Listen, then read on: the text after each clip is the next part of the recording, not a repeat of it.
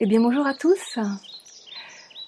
Je ne sais pas si c'est euh, le soleil de Palerme ou euh, l'entrée d'Uranus euh, en taureau, mais voilà, c'est encore une émission spéciale que je vous propose, puisque je vous fais un cadeau. je suis allée sortir de mes archives une vidéo qui était en fait une, une conférence spectacle euh, qui s'appelle Être parent, un jeu d'enfant, que j'ai enregistré il y a quelques années en arrière et qui et dans laquelle euh, j'aborde euh, eh bien tout un tas de, de choses qui sont encore complètement complètement d'actualité. Et c'est d'ailleurs quelques personnes qui ont eu l'occasion de de la visionner et qui m'ont dit mais il faut absolument que, que, que tu la diffuses à plus grande échelle donc voilà, j'ai décidé de la rediffuser. Être parent, un jeu d'enfant. Alors vous aurez compris qu'il y a un jeu de mots, parce qu'effectivement, euh, nos fonctions parentales, c'est-à-dire notre fonction père et notre fonction mère, vont s'élaborer tout au long de notre vie, mais en fonction des, des images parentales que nous aurons eues. Donc ça se construit très très tôt dans l'enfance. C'est un sujet extrêmement complexe et tabou que j'ai abordé avec beaucoup de, de légèreté, mais en même temps de profondeur. Euh, il est ludique, interactif, poétique, puisque euh, vous allez aussi me, me découvrir euh, dans mes talents de, de chanteuse. Euh, voilà, c'est vrai que euh, mon chemin de guérison m'a permis de laisser émerger tout un, tout un tas de, de dons et de talents complètement inattendu. Je vous ai déjà parlé de, de l'intuition, mais euh, ces talents d'artiste euh, et de créatrice, euh, euh d'auteur, compositeur, interprète, d'écrivain, puisque j'ai aussi écrit des livres, eh bien sont, sont apparus tard dans ma vie, au fur et à mesure que, que je m'autorisais à me reconnecter avec le principe de réalité, avec la matière, avec ma corporalité et avec ma nature profonde. C'est une vidéo qui est, euh, je dirais, euh, le fruit euh, de mon histoire, de ma, compréhension, le fruit d'un tout un chemin de guérison, de mise en sens et de compréhension. J'ai longtemps travaillé avec des personnes victimes de, de violences, victimes d'inceste, victimes de, de, de viol, de violences conjugales, et, aussi autour de la relation parent-enfant. Euh, et donc des systèmes d'emprise euh, intrafamiliales et de leurs conséquences intimes et sociales. Dans cette vidéo, vous pourrez comprendre comment s'élabore l'estime de soi et la confiance en soi, mais aussi comment se construisent les dépendances affectives et, toutes les formes d'addiction euh, que nous pouvons développer euh, tout au long de notre vie. Ce spectacle est issu d'un livre que j'ai écrit qui s'appelle Les règles du jeu, et qui est sorti aux éditions Eddie Livre. Je pense que vous devez peut-être euh, le trouver sur euh, Amazon encore. Et euh, sinon, vous m'écrivez et je pourrais vous donner un lien pour vous le, procurer. Si ça vous intéresse, bien entendu. Donc, euh, ben, à la fin de cette vidéo, euh, eh bien c'est comme pour euh, mon spectacle euh, Les clés du bonheur, Les clés du bonheur est en fait euh, la suite de cette de ce spectacle-là, être parent un jeu d'enfant, puisque je l'ai construit après et c'est la suite logique en fait. Donc à la fin, bah, je vous propose de, de, faire un don si si vous avez envie de, de soutenir mes actions et et mes émissions. Alors, si j'ai des demandes, euh, soit via le forum, parce que euh, vous pouvez poser des questions euh, sur le forum, donc soit via le forum, soit parce que vous m'avez écrit sur ma boîte mail, dont les coordonnées se trouvent sous la vidéo, ou via Facebook, enfin bon bref, si vous vous manifestez et qu'il y a des questions de votre part, alors à ce moment-là, je verrai pour faire une, un atelier questions-réponses. Euh, bien entendu, je fais de l'accompagnement. Euh, donc pour toute personne qui, qui, aurait des difficultés, euh, des problématiques, soit en tant que ex-enfant, soit en tant que parent. N'hésitez pas à, m'appeler, à me contacter. Je fais des consultations par Internet, où que ce soit que je sois à l'autre bout du monde. voilà, je vous souhaite un bon visionnage et à très bientôt.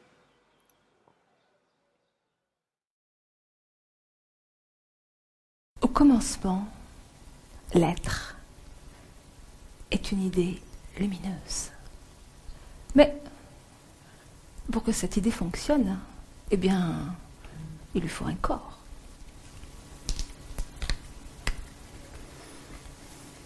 Et puis, il lui faut de l'énergie.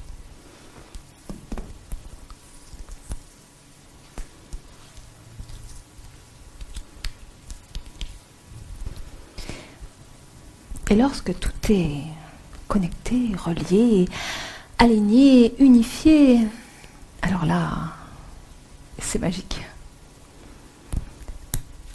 Ça s'allume.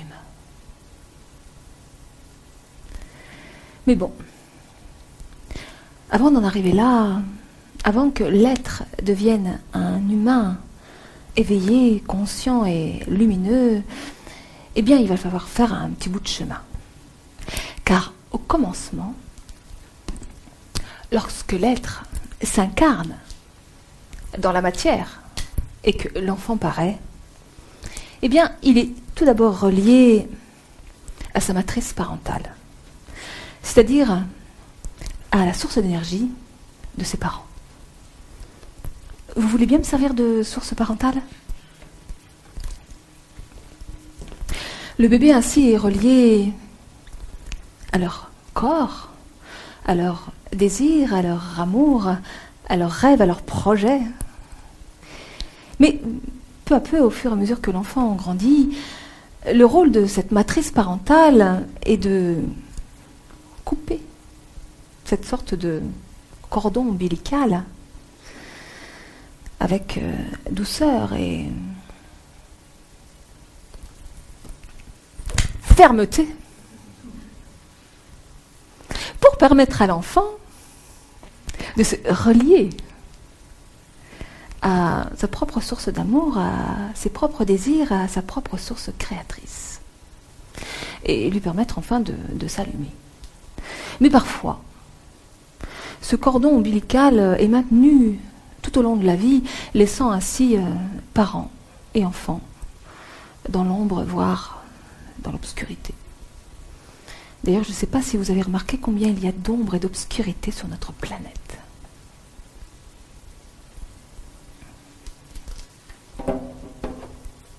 Je vous remercie. Alors, je vais aller un peu plus euh, dans les détails et reposer un petit peu à les fondamentaux. Au commencement se trouve donc la fusion fusion du désir entre un homme et une femme, fusion entre un ovule et un spermatozoïde, euh, fusion dans le ventre maternel. Et puis après avoir passé neuf mois de symbiose dans ce ventre maternel, eh bien, l'enfant paraît.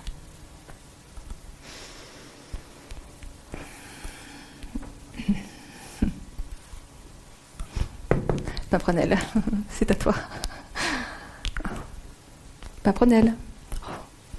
Pimprenelle. Ah Elle est toute fripée. Ouh, ouh, ouh, ouh, Bah, crie pas, crie pas, crie pas.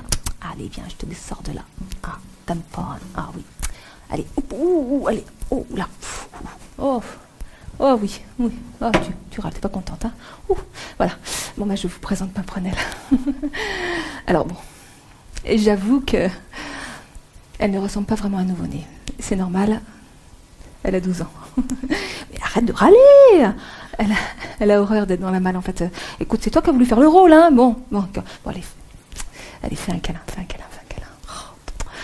Ah, les premiers mois de la vie, l'enfant euh, continue d'évoluer dans, un corps à corps fusionnel avec, sa mère euh, ou la personne qui tient cette fonction maternante. Véritable cocon protecteur, cette fusion est, est vitale et inévitable au début de la vie mais elle n'est pas faite pour durer. Non. Non, non.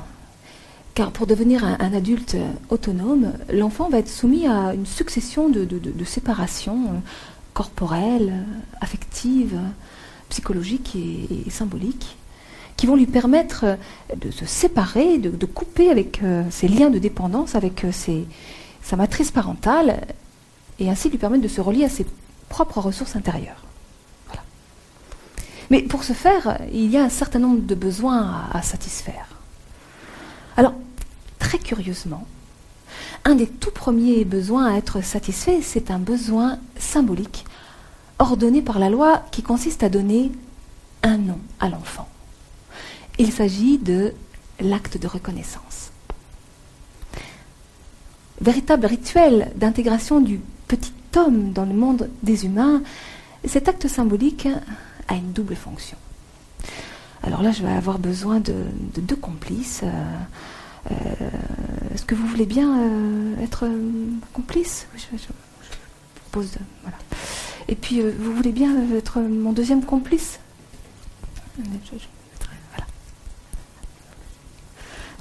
Donc, la première fonction, c'est une fonction unificatrice. Car en lui donnant son nom, la loi établit un lien de filiation et relie l'enfant à sa mère, à ses parents, à sa famille, à sa culture, à sa patrie. L'enfant se retrouve inscrit dans sa généalogie, dans sa communauté, dans son groupe d'appartenance. C'est la dimension du nous, la dimension du collectif et du social. Et puis, une deuxième fonction qui est une fonction séparatrice. Car en lui donnant son nom, la loi reconnaît l'enfant comme un individu à part entière et le sépare, le différencie de ses parents. L'enfant se retrouve inscrit dans une identité propre, c'est la dimension du je, la dimension de l'individualité, de l'intime et du privé. Par cette fonction séparatrice, la loi exerce une coupure créatrice et vient poser une limite à la mère, aux parents, à sa famille. Elle vient leur dire Tu ne peux pas posséder ton enfant. Non, non, ton enfant ne t'appartient pas. C'est la loi de l'interdit de l'inceste, c'est-à-dire l'interdit d'une relation fusionnelle et possessive avec son enfant. Ainsi, la loi délègue au père, qui le représente, une fonction de tiers séparateur qui consiste à ouvrir cette relation fusionnelle pour emmener l'enfant vers le monde extérieur et ainsi le soumettre à une autre loi, la loi de l'interdit du meurtre. Tu ne peux pas tuer ton prochain. Non. Et donc, donc, comme tu ne peux pas le tuer, eh bien, il va falloir apprendre à vivre avec lui apprendre à parler pour communiquer, échanger, négocier, partager. L'enfant est donc inscrit dans une triangulation. Je vais la récupérer.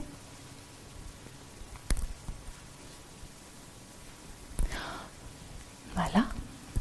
Entre sa mère, qui représente symboliquement la fusion, la fonction cocon et maternante,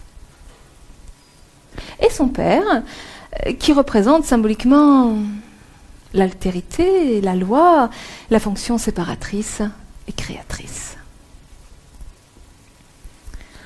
Alors, la fonction séparatrice est représentée physiquement par le père.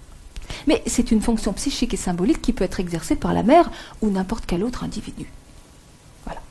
De la même façon, euh, la fonction maternante est représentée physiquement par la mère, mais c'est une fonction psychique et symbolique qui peut être représentée par le père ou n'importe quel autre individu. En tant qu'adultes, nous sommes tous porteurs de ces deux fonctions. Elles ne sont ni sexuées, ni réduites au seul père et mère, qui restent cependant les premières figures parentales. Merci.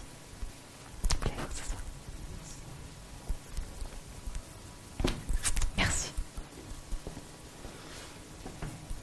Oui, Pimprenel. Ouh. Non, je ne t'ai pas oublié. Tu vas aller t'asseoir là, au premier rang? Non, tu ne veux pas le premier rang. Non, tu vas t'asseoir là-haut. Oui, tu as bien raison, on voit plus large là-haut. Bon. Alors, Ah, est-ce que vous voulez bien vous occuper de Pimprenelle Voilà, super. Ah, c'est que c'est ce qu'elle veut, cette petite. Hein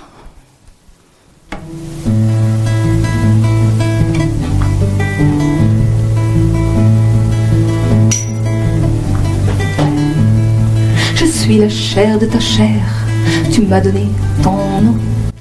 Suis ton lien et ta prière, tu m'as donné ton nom. Je suis l'enfant d'une bohème, perle d'amour, fleur de peau. Tu m'as nommé, toi, Dieu le Père, et me voici, lové de.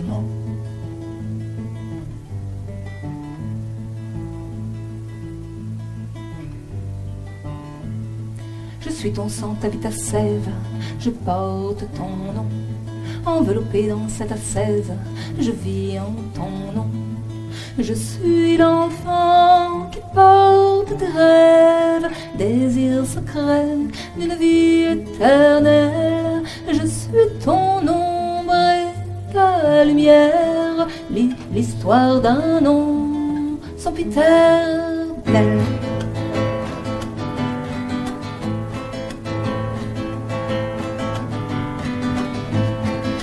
de langage et de chair. J'ai besoin d'un nom pour exister sur cette terre, sans contrefaçon. Je suis une enfant de la terre. Ton nom me relie à ses lois. Oui, c'est le deuil que tu dois faire. Non, non, je ne suis pas à toi. Je suis l'enfant de l'univers. Mon âme n'appartient que moi. Oui, c'est le deuil que tu dois faire. Non, non, je ne suis pas à toi. Non, non. Je ne suis pas à toi. Au commencement se trouve donc un paradoxe. D'un côté se trouve la fusion et d'un autre côté se trouve l'interdit de la fusion. La fonction séparatrice, principe masculin, et la fonction maternante, principe féminin, représentent nos deux grandes fonctions parentales, c'est-à-dire les fonctions cadres qui incarnent les interdits fondamentaux. Parce que, en tant qu'adultes, nous sommes censés avoir intégré et corporalisé en nous-mêmes les interdits fondamentaux. Alors comment vont donc interagir ces deux fonctions dans l'éducation de l'enfant et dans la construction de son identité?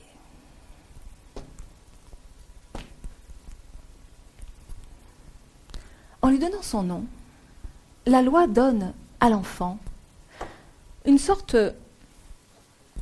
d'enveloppe symbolique, un vêtement social qui lui permet d'exister dans le monde. Et cette enveloppe symbolique joue un rôle de contenant qui relie, assemble, articule entre elles les différentes dimensions de l'être. Le corps, l'esprit, le langage et l'imaginaire. Imaginaire collectif, car notre nom porte en lui l'histoire qui nous a créés. L'histoire de notre famille, de nos parents, mais aussi l'histoire de notre culture et du monde dans lequel nous vivons.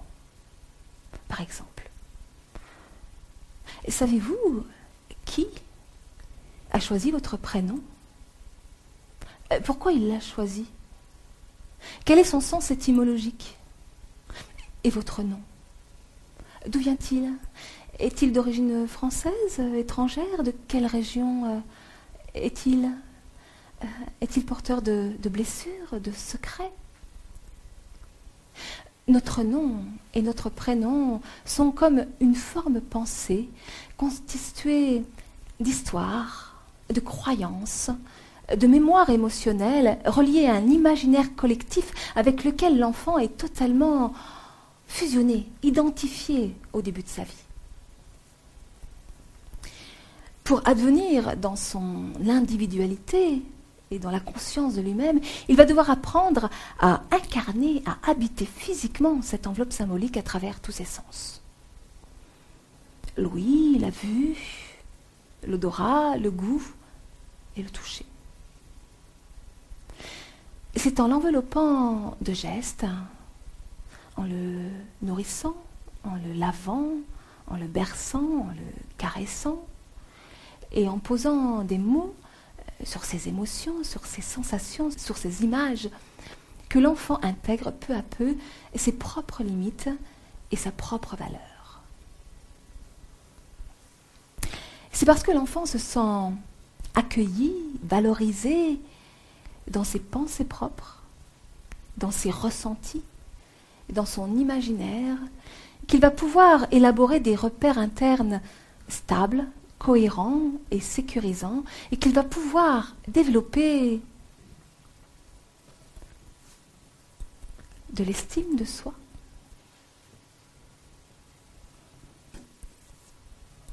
de la confiance en soi.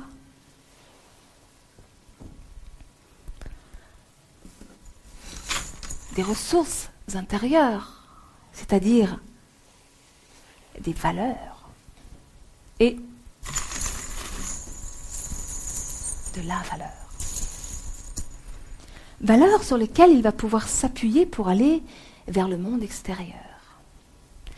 Et c'est dans ce mouvement incessant entre le dehors et le dedans que l'enfant se tricote avec le monde et qu'au fur et à mesure qu'il grandit, il entre dans la conscience de lui-même, des autres et du monde qui l'entoure.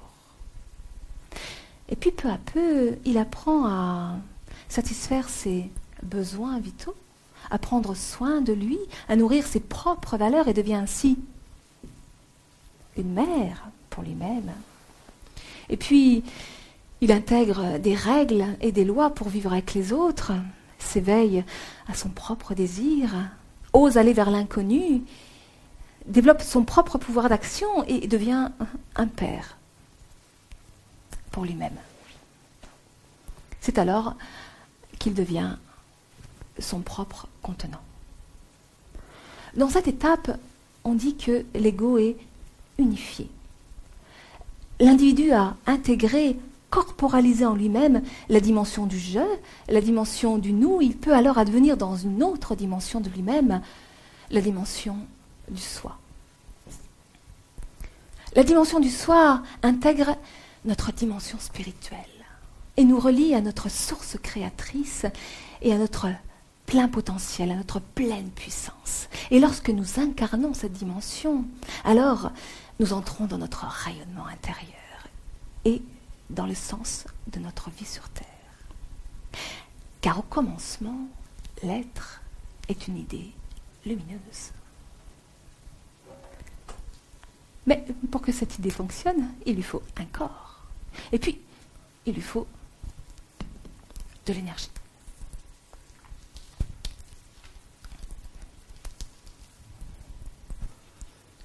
Et lorsque tout est relié, connecté, aligné, unifié, alors là c'est magique.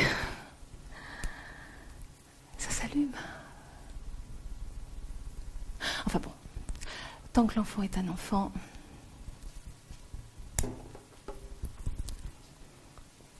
Sa fonction père et sa fonction mère se trouvent à l'extérieur de lui et le contiennent.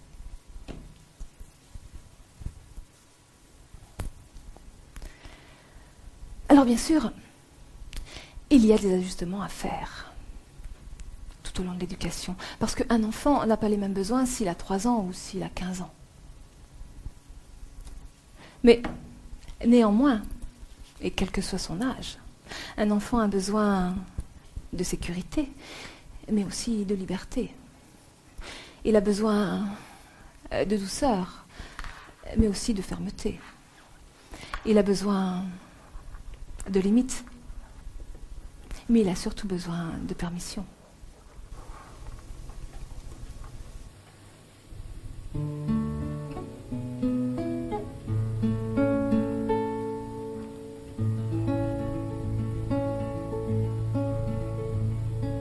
Oui, je t'ai désiré Je t'ai doucement rêvé, j'ai tant voulu que tu viennes.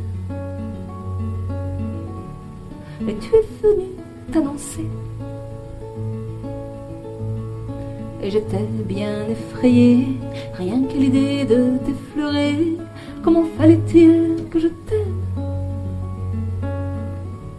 J'avais si peur de te briser. La tendresse. Quelle est donc cette promesse t'ai faite lorsque tu es arrivé La tendresse en plein cœur de ma détresse. Elle m'empresse de prendre soin de mes faiblesses, apprivoiser ma tristesse vive ma forteresse et que mes peurs jamais te blessent. Comment t'aimer sans t'étouffer, te protéger sans t'enchaîner? Il a fallu que je comprenne. Mes peurs sont ta seule prison. Laisse-moi penser mes blessures, j'en prendrai soin, je te l'assure, tu n'as pas à combler mes peines. Mon amour est sans condition. La tendresse. Quelle est donc cette promesse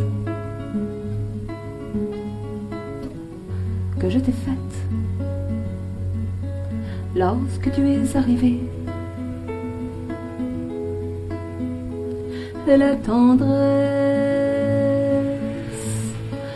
Cœur de ma détresse. Elle m'empresse de prendre soin de mes faiblesses, apprivoiser ma tristesse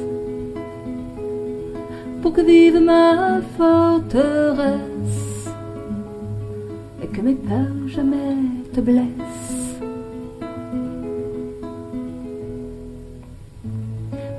Combler tes désirs ni t'apporter tous les plaisirs. Il a bien fallu que j'apprenne à dire non et te voir pleurer. Tes larmes sont des perles d'amour que tu amasses au fil des jours pour apprendre à combler tes peines et grandir vers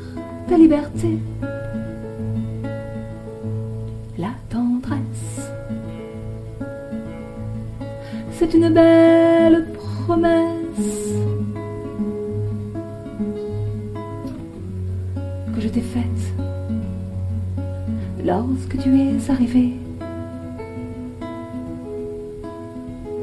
Et la tendresse en plein cœur de nos détresses, elle nous presse de prendre soin de nos faiblesses, apprivoiser nos tristesses vivent nos forteresses et que nos rêves toujours caressent la tendresse,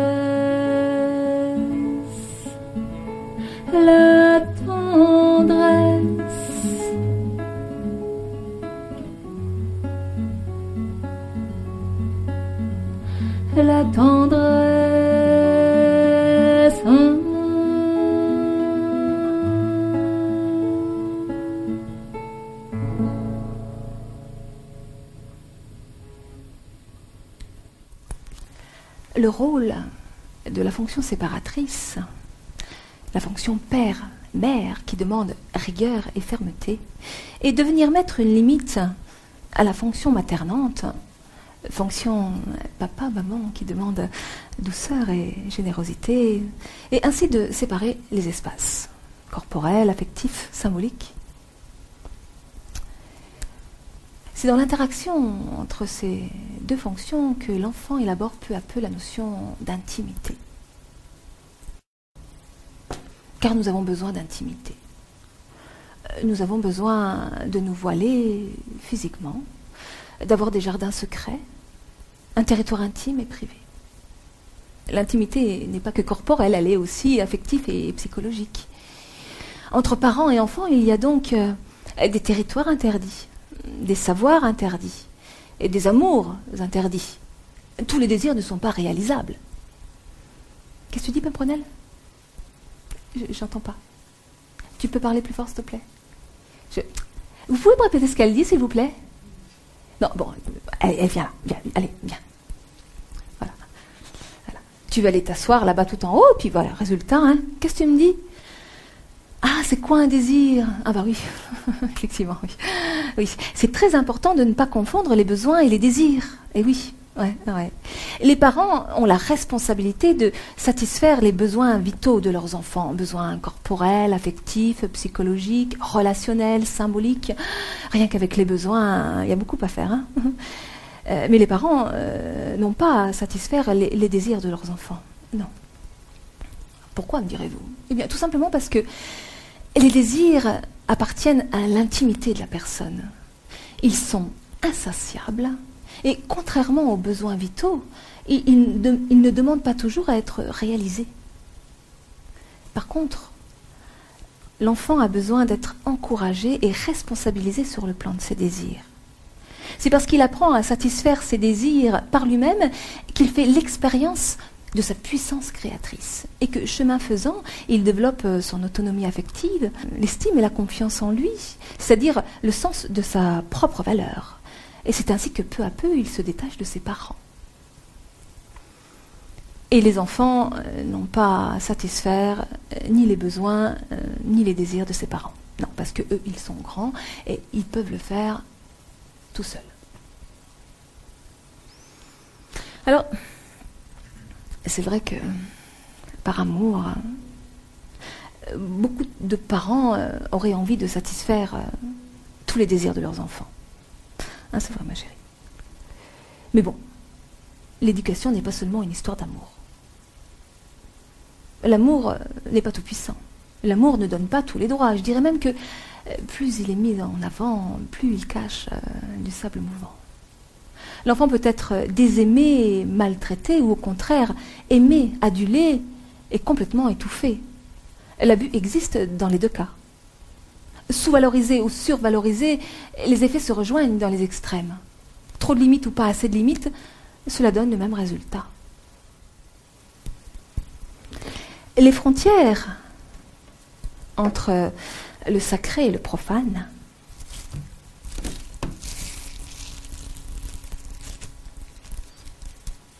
entre l'intime et le social entre euh, soi et l'autre.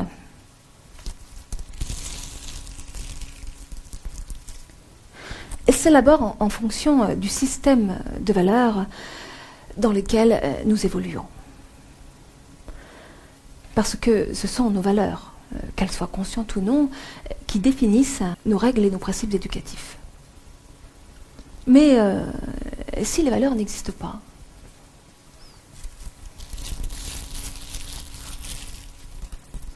Et si les règles sont floues euh, ou incohérentes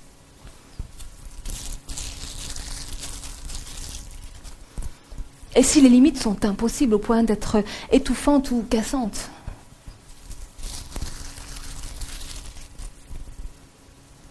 Alors l'enfant ne peut pas se séparer. Il ne peut pas se différencier et accéder à son individualité. Et il reste comme collé, englué aux désirs et aux besoins de ses parents. Et la fusion vitale au début de la vie se transforme peu à peu en confusion. Le processus qui se met à l'œuvre est alors extrêmement subtil et insidieux. Mais nous pouvons en repérer plusieurs niveaux.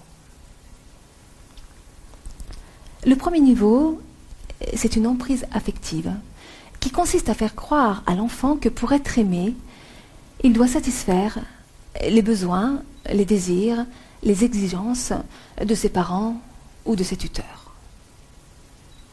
L'enfant est soumis à un chantage affectif permanent, où il est aimé non pas pour ce qu'il est, mais pour ce qu'il fait. C'est ce qu'on appelle l'amour conditionnel. Je t'aime à condition que. Bon, alors je vais vous donner quelques exemples. T'es d'accord?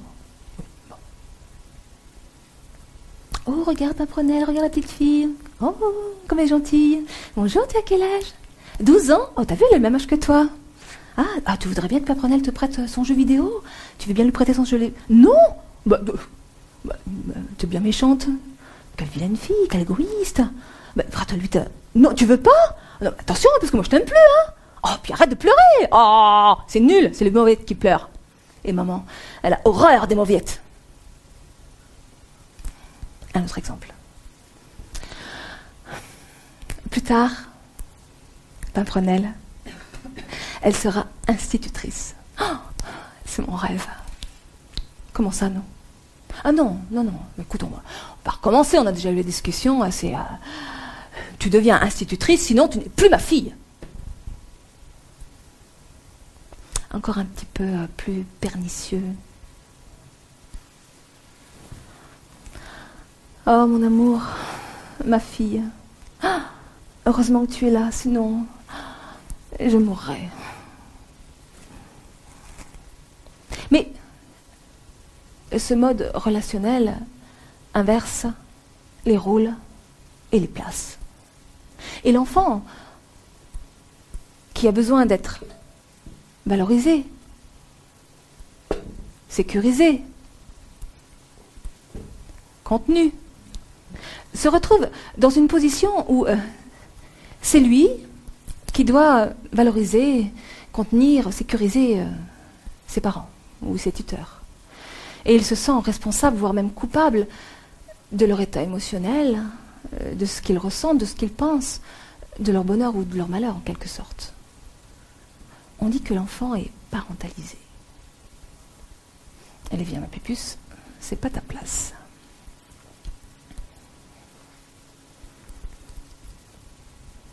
L'emprise psychologique, le deuxième niveau, est la suite logique de l'emprise affective. L'enfant ne peut pas intégrer ni psychiquement ni émotionnellement ce qu'il vit, car les mots posés sur le réel n'existent pas ou ne sont pas les bons. L'histoire qui se raconte n'est pas en lien avec la réalité de ce qui est vécu au niveau des émotions, des sensations, des images lorsque l'enfant est disqualifié, par exemple, jugé, humilié, ou lorsqu'il est enfermé dans un mensonge ou dans un secret. Mais si les mots et le langage ne sont pas cohérents avec la réalité, alors l'enfant ne peut pas identifier ce qui lui arrive vraiment. Il se crée une sorte de ligotement psychologique, où l'enfant est maltraité, mais il ne peut pas le savoir. Il ne peut pas le penser, il ne peut donc pas en parler.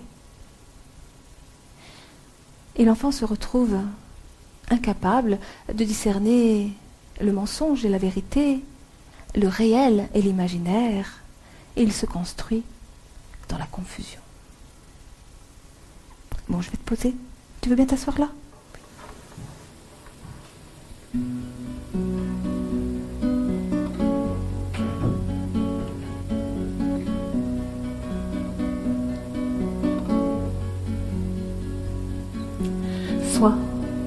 C'est quoi L'intérieur de moi Moi, c'est quoi Le contour de toi. Toi, t'es qui T'es peut-être moi Moi, je suis quoi Je suis peut-être toi. Exquise corruption, troublée dans la fusion Perdu dans tes rivages, comment trouver des plages? Soit, c'est quoi? C'est une illusion. Moi, je suis quoi Tes représentations? Toi, t'es qui Figure d'adoration? Moi, je suis quoi Ta jubilation? Impossible, déchiré, si fragile, perdu dans tes mirages, où trouver un ancrage.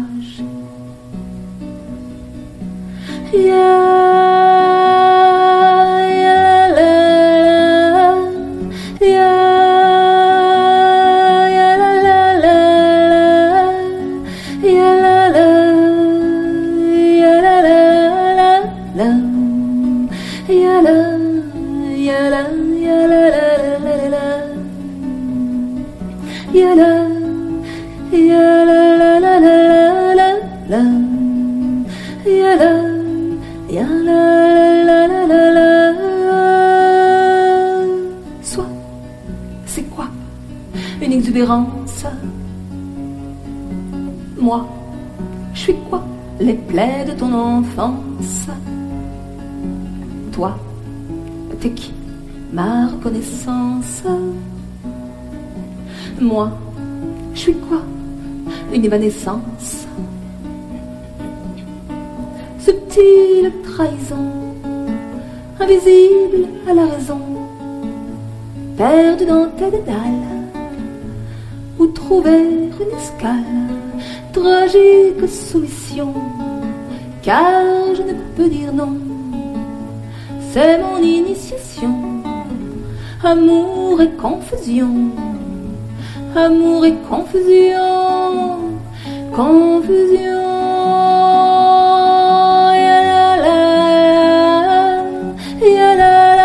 la la la la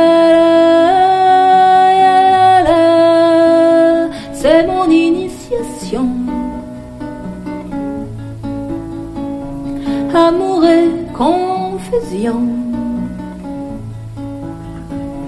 Amour et confusion. Confusion.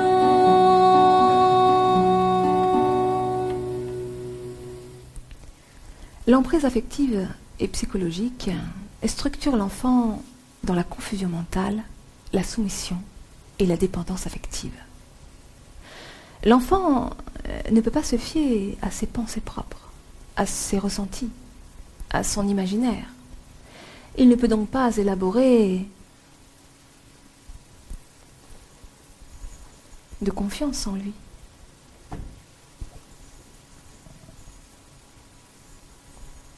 d'estime de lui.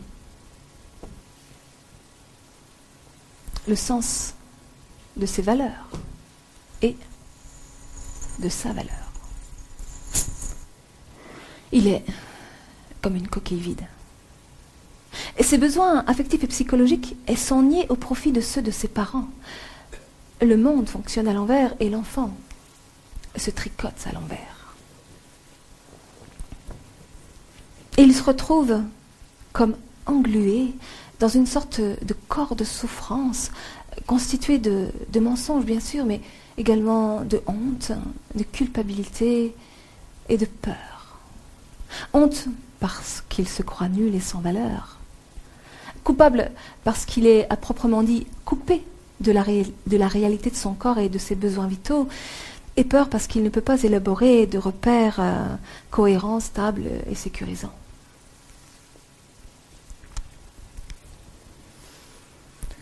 Anesthésié émotionnellement, ligoté psychologiquement, l'enfant devient alors une proie facile. Et il peut être amené à vivre divers passages à l'acte sans avoir à se débattre et parfois même avec son consentement. C'est ainsi qu'on arrive au troisième niveau d'abus, les transgressions corporelles et sexuelles. Puisque nous incarnons notre corps à travers tous nos sens, nos limites corporelles peuvent être transgressées à travers tous nos sens. Par exemple, un enfant qui est témoin de scènes sexuelles, érotiques, pornographique, en direct ou par film ou revue interposée, est violentée. Mais cela est valable pour n'importe quelle scène de violence, qu'elle soit sexuelle, euh, physique ou psychologique. De la même façon, un enfant qui est tapé, frappé, battu voit ses limites corporelles exploser. Un enfant qui est sexué et pas encore sexualisé, lorsqu'il est regardé, parlé, habillé euh, de façon érotique et sexuelle, est violenté. Un enfant, lorsqu'il est le témoin ou le confident de l'intimité parentale, de leurs amours, de leur sexualité, est violenté et emmêlé dans une confusion générationnelle. Les parents copains, par exemple. Ou à l'inverse, lorsque l'enfant est pris en otage de la violence conjugale, qu'elle soit physique, verbale ou psychologique. La forme génitale, la pénétration anale, buccale, vaginale, par le sexe, les doigts, la langue ou des objets, est la forme ultime du viol de l'intime, et ce qui arrive en dernier. Vivre une transgression sexuelle ou corporelle implique de vivre des abus affectifs et psychologiques. Mais l'enfant peut tout à fait évoluer dans une emprise affective et psychologique sans aucun passage à l'acte clairement évident. C'est-à-dire être maltraité sans jamais le savoir. Qu'est-ce qu'il y a, Paprenelle Oh, ça y est, Paprenelle a la bougeotte. Tu veux changer de place? Paprenelle est très curieuse. Hein oui, bah, je veux bien. Tu veux bien la prendre? Oui, oui. Allez hop. C'est alors que nous arrivons au quatrième niveau d'abus. L'emprise culturelle et sociale. En effet, en France, la culture et la loi des hommes continuent à faire croire à l'enfant que c'est lui qui doit dire non et poser les limites. Car d'une part, la loi de l'interdit de l'inceste n'est toujours pas posée dans le code pénal. Ce qui implique que l'enfant est soumis à la même loi que les adultes concernant le viol. Autrement dit, tout comme l'adulte, l'enfant doit prouver qu'il n'était pas consentant et qu'il y a bien eu violence, contrainte ou surprise. Et d'autre part, plutôt que de transmettre de l'intelligence émotionnelle, des valeurs, du savoir-être, l'éducation nationale s'est investie d'une mission de prévention des abus sexuels en milieu scolaire. Alors bien sûr, cette prévention, elle mérite de libérer la parole des enfants victimes, mais elle a aussi l'effet d'introduire de la méfiance et de la peur entre les enfants et leurs parents. Est-ce le but de l'éducation? Et enfin, doit-on faire porter la responsabilité à nos enfants de l'arrêt des violences familiales, c'est-à-dire de la violence elle-même? D'autant plus que l'on sait pertinemment que, prévenu ou non prévenu, un enfant ne peut pas dire non.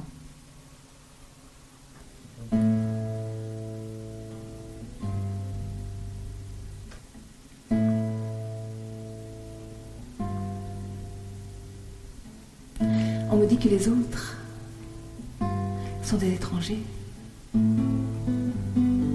Attention mon enfant, ils peuvent être méchants. On me dit que les autres sont des inconnus. Attention mon enfant, peuvent te mettre à nu. Ton corps c'est ton corps, et il t'appartient. Ton corps c'est ton corps, ça, retiens-le bien. Tu peux dire non, il faut dire non, tu dois dire non. Et pour moi les autres étaient devenus des voleurs de corps, des voleurs de nuit.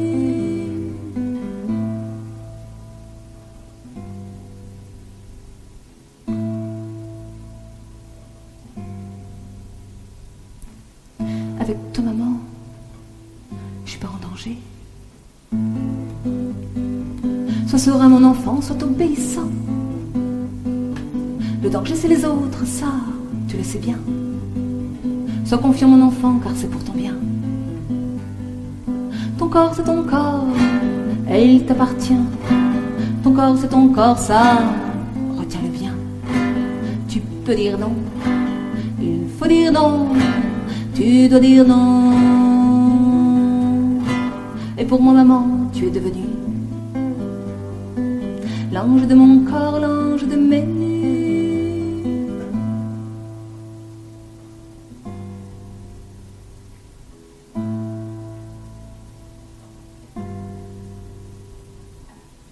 Toi, papa, je t'aime et tu me protèges de tous ces tourments et de tous ces pièges. Toi, papa, tu m'aimes et c'est pas pareil. Quand le soir venant, tu deviens Dans ce corps à corps, ces gestes cruels, tu voles mon corps, tu voles ma sève. Et je peux pas dire non, je sais pas dire non, je dois pas dire non. Et pour tous les autres, je suis devenu un fauteur de corps, un fauteur de nuit. Et pour tous les autres, je suis devenu de n'avoir pas su dire non, dire non. Non.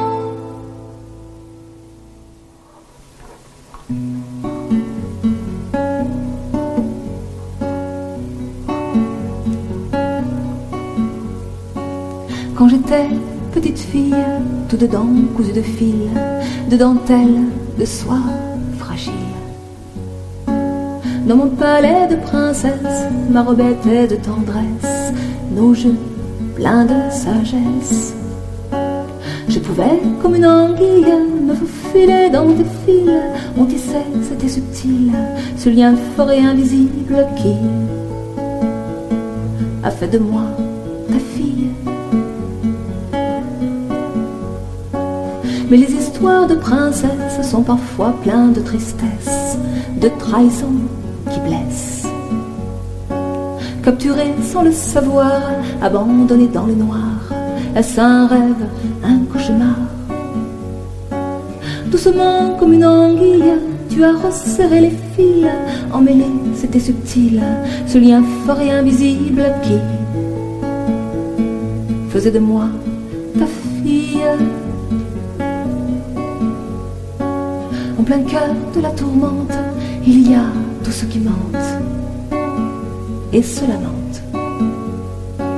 Aveuglé par l'impensable, ficelé par l'ineffable, es-tu Dieu au diable?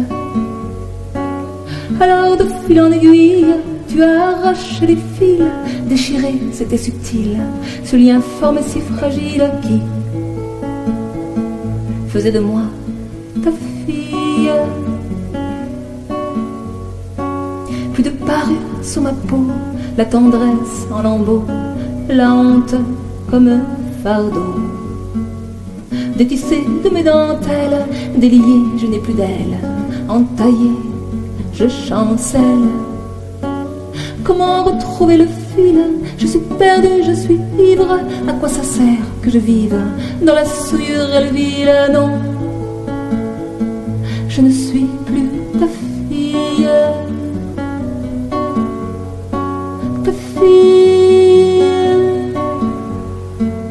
de faiblesse en caresse, tu es venue ma princesse, dans mon antre en détresse. De ma cruelle fêlure, tu t'en fait une injure, tu secrètes ma blessure. Alors de fil en aiguille, j'ai démêlé tous les fils, retissé, oui, c'est subtil, ce lien fort et invisible et j'ai fait de toi ma fille. Toi, mon amour, ma fille, j'ai réparé tous mes fils, mes dentelles de soie fragile, désormais indestructibles, et j'ai fait de toi ma fille.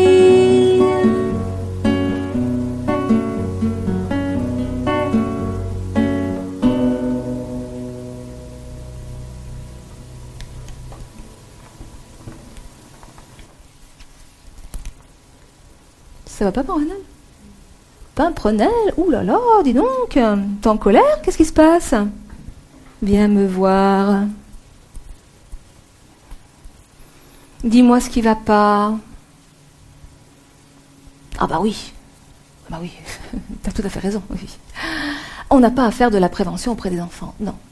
On a à faire de l'éducation. Ce qui n'est pas du tout la même chose. Tu as tout à fait raison, ma puce. Alors, eh bien, je vais demander à la fonction paternelle de bien vouloir revenir sur scène. C'est possible? Donc, mettez-vous là? Un peu de. Alors, au début de sa vie, l'enfant évolue dans un corps à corps fusionnel avec sa mère euh, ou la personne qui tient cette fonction maternante. Le rôle de la fonction euh, séparatrice et d'ouvrir cette relation fusionnelle pour qu'elle devienne créatrice. Mais pour que le père puisse exercer cette euh, fonction séparatrice et créatrice, il doit être reconnu et légitimé par la mère. Le père doit prendre sa place, mais la mère euh, doit lui laisser. Alors, euh, nous allons imaginer, juste imaginer, hein, que nous avons procréé cet délicieux enfant tous les deux. voilà. Et donc, je vais vous demander d'exercer votre fonction séparatrice. Hein? Vous êtes prêts? On y va. Non, non, non, non, non, non, Alors, exercer une fonction séparatrice ne veut pas forcément dire arracher l'enfant des bras de la mère, bien que parfois ça se passe vraiment comme ça. Non. Euh, vous pourriez par exemple euh, euh, m'inviter au restaurant, au cinéma, hein, chérie? Oui, je vais bien t'inviter au cinéma. Au cinéma Au cinéma? Tu voudrais qu'on aille au cinéma? Oui. Ah, c'est une bonne idée. tu veux dire que sans paprenelle mais oui, mais Paprenelle, elle a 12 ans. Ah oui, mais enfin, 12 euh, ans, enfin, il va falloir prendre une babysitter. 12 ans, c'est petit quand même. mais comme, enfin, oh, tu sais, ah, euh, j'ai mal à la tête, je suis un peu fatiguée en ce moment, tu sais. Enfin bon, bref. Tout ça pour euh, vous montrer que si la mère n'a pas elle-même intégré sa propre fonction séparatrice, c'est-à-dire la loi de l'interdit de l'inceste, alors elle va avoir beaucoup de mal à laisser une juste place au père. Alors bien sûr, tout ce que je viens de vous dire est également valable pour le père qui lui aussi peut exercer une fonction maternante. N'est-ce pas? Voilà. Mais l'actualité parle déjà beaucoup des pères. Père violent, père violeur, père agresseur, père absent, père démissionnaire, crise de l'autorité. Mais qu'en est-il? De la responsabilité des mères Entre leurs aveuglements, leur toute-puissance et leur difficulté à laisser une place au père, sont-elles de simples victimes? Merci. Vous pouvez emmener Paprenel. Hein, Paprenel, d'accord hein, Tu veux bien rester avec... Oui.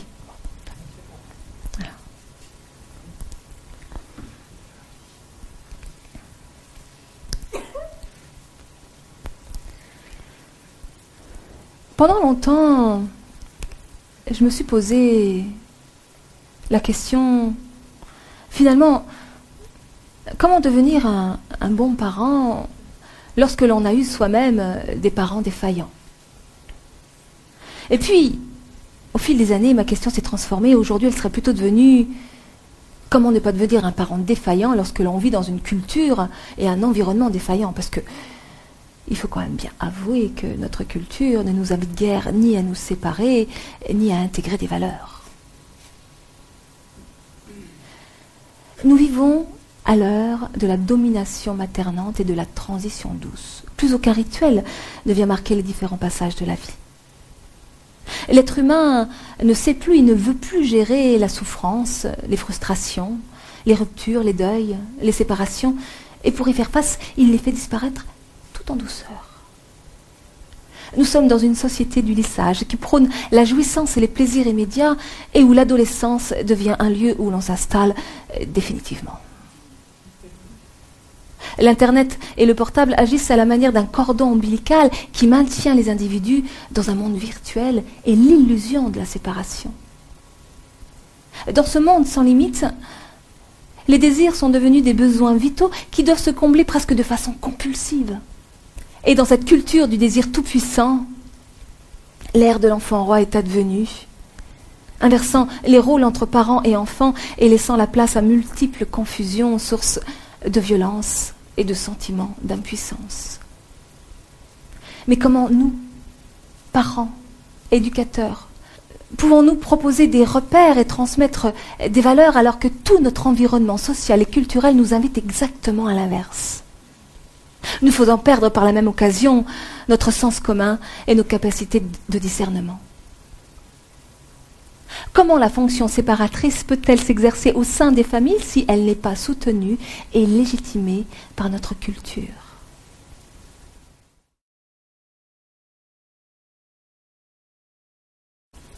Au cœur de la vie, au cœur de la mort. Tu es un mystère que personne n'ignore. Fusion originelle ou magma informe, parfois, je t'implore, parfois, tu me dévores. Telle une rivière aux courants innocents, tu dessines les berges de l'us interdits.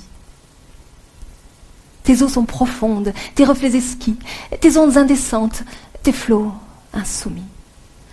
Ô rivière, rivière de l'oubli, émane en ton sein un désir inassouvi, qu'il est bon de s'étreindre dans tes bras infinis.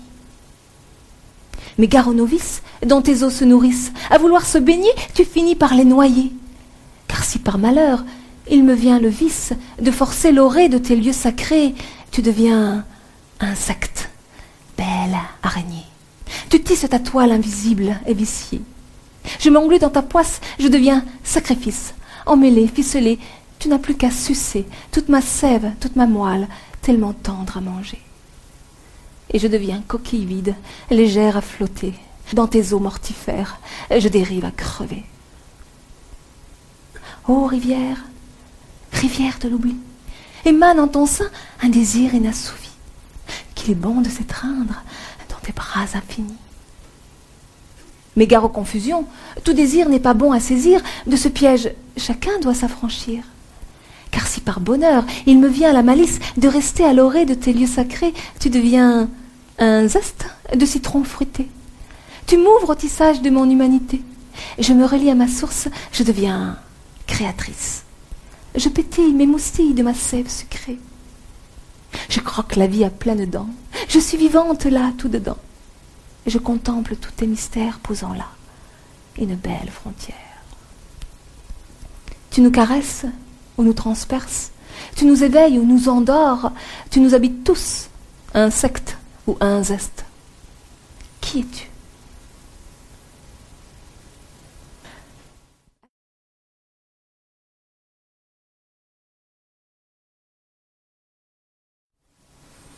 Moi, lorsque j'avais 20 ans, j'étais une coquille vide. Ou plutôt un nourrisson géant. J'avais bien une enveloppe, un corps d'adulte, mais à l'intérieur j'étais comme un tout petit nourrisson, sans aucune autonomie affective, sans aucune conscience d'être, sans aucune maturité relationnelle. Et j'étais ce qu'on appelle une personne clivée. J'étais coupé de la réalité de mon corps et de mes besoins vitaux, coupé de mes désirs, coupé de mes ressources intérieures, de ma source créatrice. Et je vivais comme enfermée dans ma tête. Je n'étais plus qu'une idée, une représentation, une image.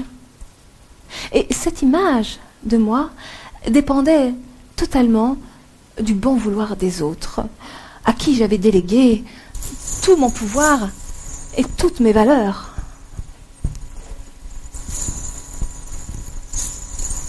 Si les autres m'apportaient amour, confiance et reconnaissance, alors je pouvais maintenir un équilibre illusoire avec cette nourriture illusoire. Mais si les autres ne m'apportaient plus cette nourriture affective, alors, catastrophe, sans béquille, je m'écroulais. Je n'étais plus personne. Depuis ma plus tendre enfance, mes croyances s'étaient bâties autour d'un énorme mensonge. Je ne suis aimable et valable que si je suis ce que les autres veulent de moi. Alors je passais ma vie à m'occuper euh, des besoins des autres, euh, des désirs des autres, des rêves des autres, euh, en attendant bien entendu qu'ils fassent la même chose pour moi. En fait, comme je n'arrivais pas à, me relier, à me connecter à l'intérieur, j'essayais désespérément d'aller me brancher chez les autres. Vous voulez mieux me brancher, s'il vous plaît? S'il vous plaît. S'il vous plaît. Ah, elle vient me brancher. Ah, bah c'est drôle. Ah bah ça, ça, s'allume pas.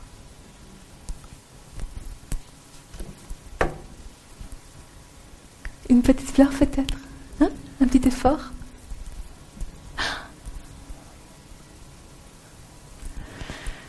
Eh ben non, ça, ça, ça s'allume toujours pas. Je crois qu'elle est complètement incompétente. Alors on va aller voir ailleurs. Ah, je sens que là-bas, vous, vous allez m'allumer. je sens que. Non. Eh ben non, ça s'allume toujours pas. Alors, peut-être que. Avec une fleur un peu plus grosse? Regardez comme je suis gentille Non, ça s'allume toujours pas. alors, là, j'ai peut-être une solution. Une petite fraise tagada? Hein? Oh avec une petite rein, un petit peu de concentration, petite rastagada. Voilà, elle mange la petite rastagada. Voilà, voilà. Et ça ne s'allume toujours pas. Non, mais elle est sacrément gonflée, hein Non seulement elle ne m'allume pas, mais en plus de ça, elle me bouffe mes frastagada. Mais c'est d'une incompétence et d'un abus. Mais alors, franchement, c'est pas possible, ça. Ah, alors ça, je sens qu'elle a vous, vous allez m'allumer. Petit effort, concentration. Non, ça s'allume toujours pas. Alors, on va sortir les grands stratagèmes.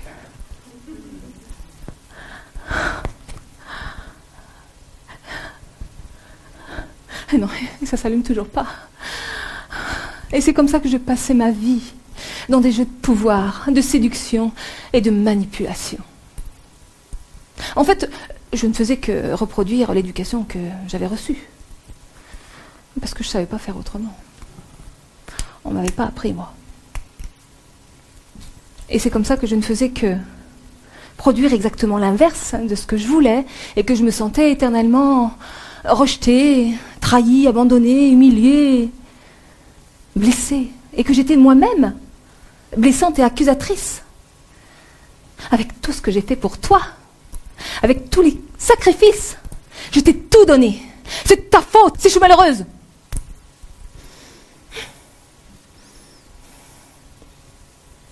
Et c'est drôle parce que, avec nos besoins physiologiques, par exemple, vous savez, quand on a faim, on va se préparer à manger et, on mange.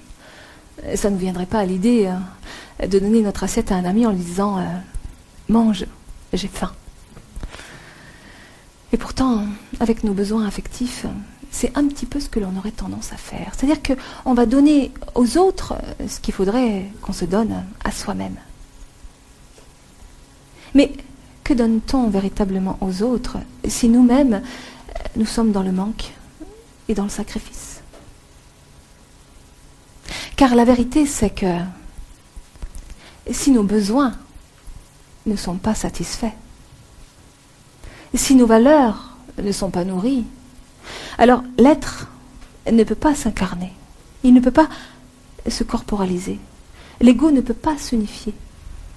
L'individu va vivre coupé de ses ressources intérieures et en fait, il ne donne rien. Il manipule pour avoir et prendre chez les autres ou dans des substituts ce qu'il ne peut pas trouver à l'intérieur. Et c'est ainsi que les relations deviennent infernales et que, le, et que le monde devient un enfer, régi par la peur. La peur de manquer, la peur de ne pas être aimé, la peur d'être rejeté, trahi, abandonné, la peur de ne pas être à la hauteur, de ne pas être crédible, la peur d'être malade, la peur de souffrir, la peur de mourir. Alors le corps social a aussi ses mots à dire. Et des symptômes et des maladies sociales vont aussi apparaître. Isolement, repli sur soi, dépression, phobie sociale, dépendance affective et addiction en tout genre, errance, délinquance, violence familiale, violence conjugale. Tout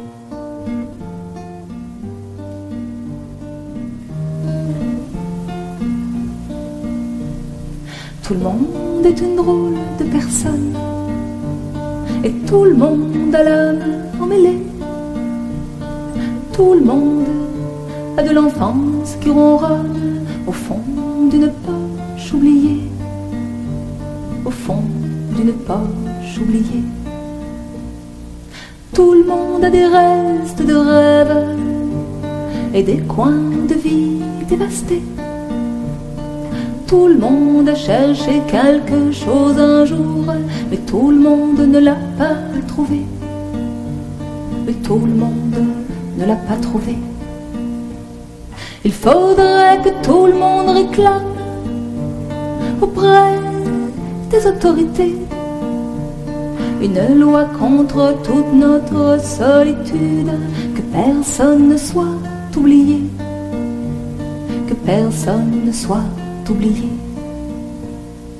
Tout le monde a une seule vie qui passe, et tout le monde ne s'en souvient pas. J'en vois qui la plie, qui la casse, et j'en vois qui la voit même pas. Et j'en vois qui la voit même pas. Il faudrait que tout le monde réclame auprès des autorités une loi contre toute notre indifférence, que personne ne soit oublié, que personne ne soit oublié. Tout le monde est une drôle de personne, et tout le monde a l'âme emmêlée. Tout le monde a de l'enfance qui résonne au fond d'une heure oubliée,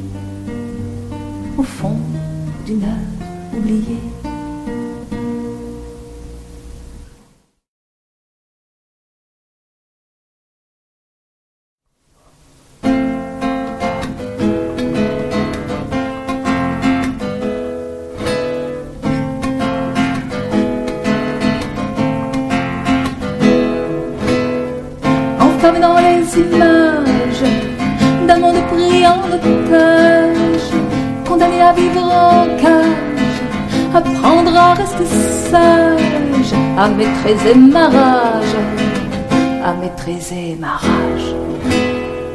J'étouffe, j'en peux plus, c'est fini. Dégagez-moi tout ça.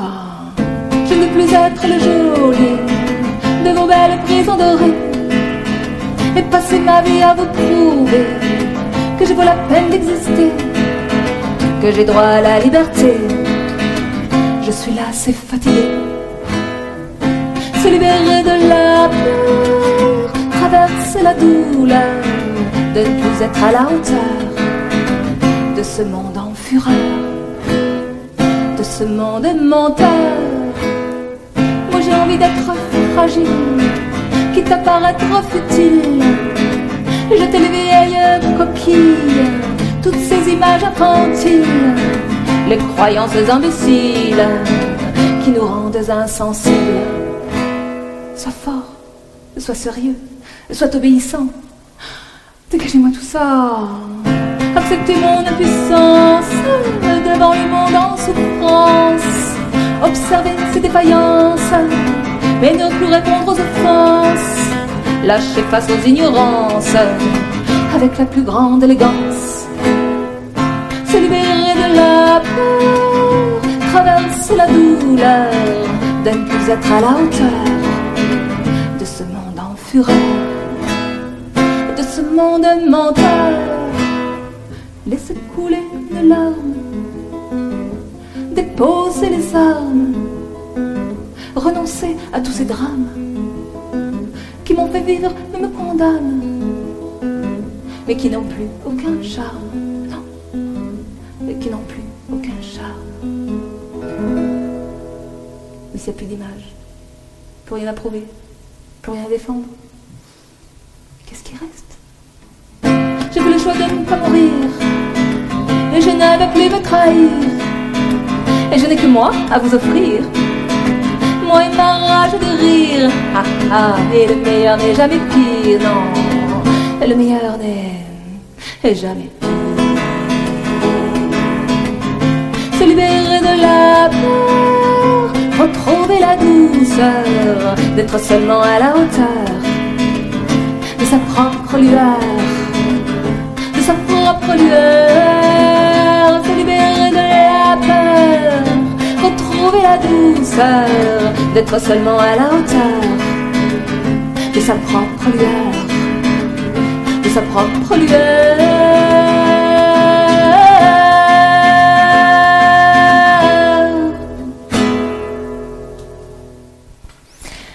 Se libérer de la peur, oui.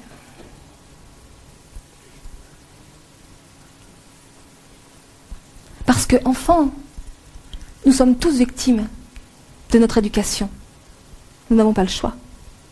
Mais une fois devenus adultes, nous avons la capacité et la responsabilité euh, de faire des choix et de décider de ce que l'on fait de l'éducation que nous avons reçue.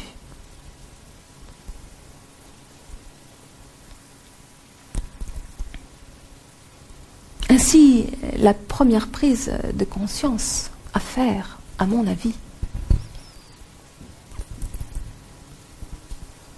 c'est qu'il n'y a pas les victimes d'un côté et les bourreaux de l'autre. Victimes et bourreaux habitent tous, tous les deux, au sein d'une seule et même personne, nous-mêmes. En ce sens, nous sommes tous co-responsables de l'état du monde dans lequel nous vivons, car il fonctionne en miroir de notre monde intérieur. Et le seul pouvoir que nous ayons, si nous voulons changer ce monde, eh bien, c'est d'agir sur nous-mêmes. Nous avons tous à l'intérieur un enfant blessé et meurtri par le passé, qui ne réclame qu'une seule chose, qu'on s'occupe de lui. Ah, c'est vrai, Paprenel. Quel parent suis-je pour moi-même? Est-ce que je vis dans la conscience et la vérité de qui je suis Est-ce que je fais pour moi-même ce que je demande aux autres Est-ce que je vis dans l'estime de moi Dans la confiance en moi Où est ma confiance Elle est là.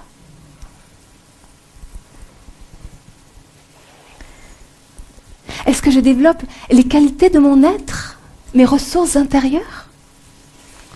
Est-ce que je partage mes dons et mes talents?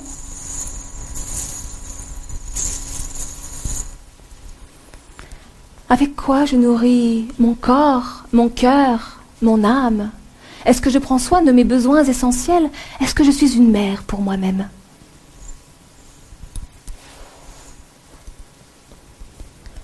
Est-ce que je pose des actes cohérents avec mes paroles, avec mes pensées? Est-ce que je réalise mes rêves, partage mes utopies? Au service de qui et de quoi j'œuvre dans ma vie? Est-ce que je suis un père pour moi-même? Car c'est cela le grand défi. Devenir un père et une mère pour soi-même. Car exercer une fonction parentale consiste d'abord et avant tout à l'exercer pour soi-même. Et c'est tout le sens de la loi de l'interdit de l'inceste renoncer à être tout pour l'autre, renoncer à être parfait, renoncer à la toute-puissance pour entrer dans la pleine puissance de tout ce que l'on est, mais seulement ce que l'on est. Et lorsque nous commençons à incarner cette dimension, alors là, il y a quelque chose de très très drôle qui se passe. on commence à clignoter. Oui, parce que au début, on clignote. On doute. On est un peu ébloui. C'est trop beau pour être vrai. On n'y croit pas vraiment. Et puis surtout, autour de soi, il y a plein de gens qui dorment et qui ne veulent pas être réveillés. Et puis un, jour, on ne doute plus. Et c'est alors une douce lumière qui s'installe et illumine le monde.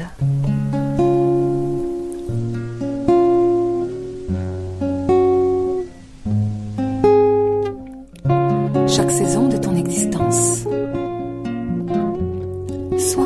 ce que tu peux. Mais sois-le pleinement.